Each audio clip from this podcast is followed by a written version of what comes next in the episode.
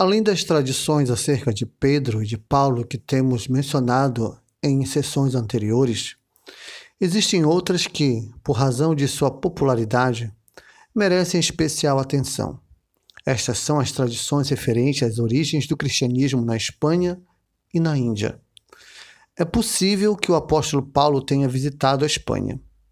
Há, entretanto, outras tradições que tratam de relacionar a Igreja espanhola com os tempos apostólicos. E uma dessas tradições sustenta que o apóstolo Pedro enviou à Espanha sete varões apostólicos. E estes sete missionários apresentaram-se na cidade romana de Assis, que hoje se chama Gualdi, mas foram mal recebidos, e alguns dos habitantes do lugar saíram em sua perseguição. E em sua fuga, os missionários atravessaram uma ponte e quando os que os perseguiam tentaram segui-los, a ponte caiu e todos morreram afogados. Ante tal milagre, os habitantes de Assis se converteram e construíram uma igreja.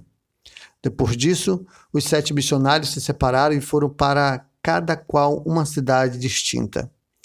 Essa tradição, entretanto, não se remonta mais além do que o século V e, portanto, a maioria dos historiadores duvida de sua veracidade histórica.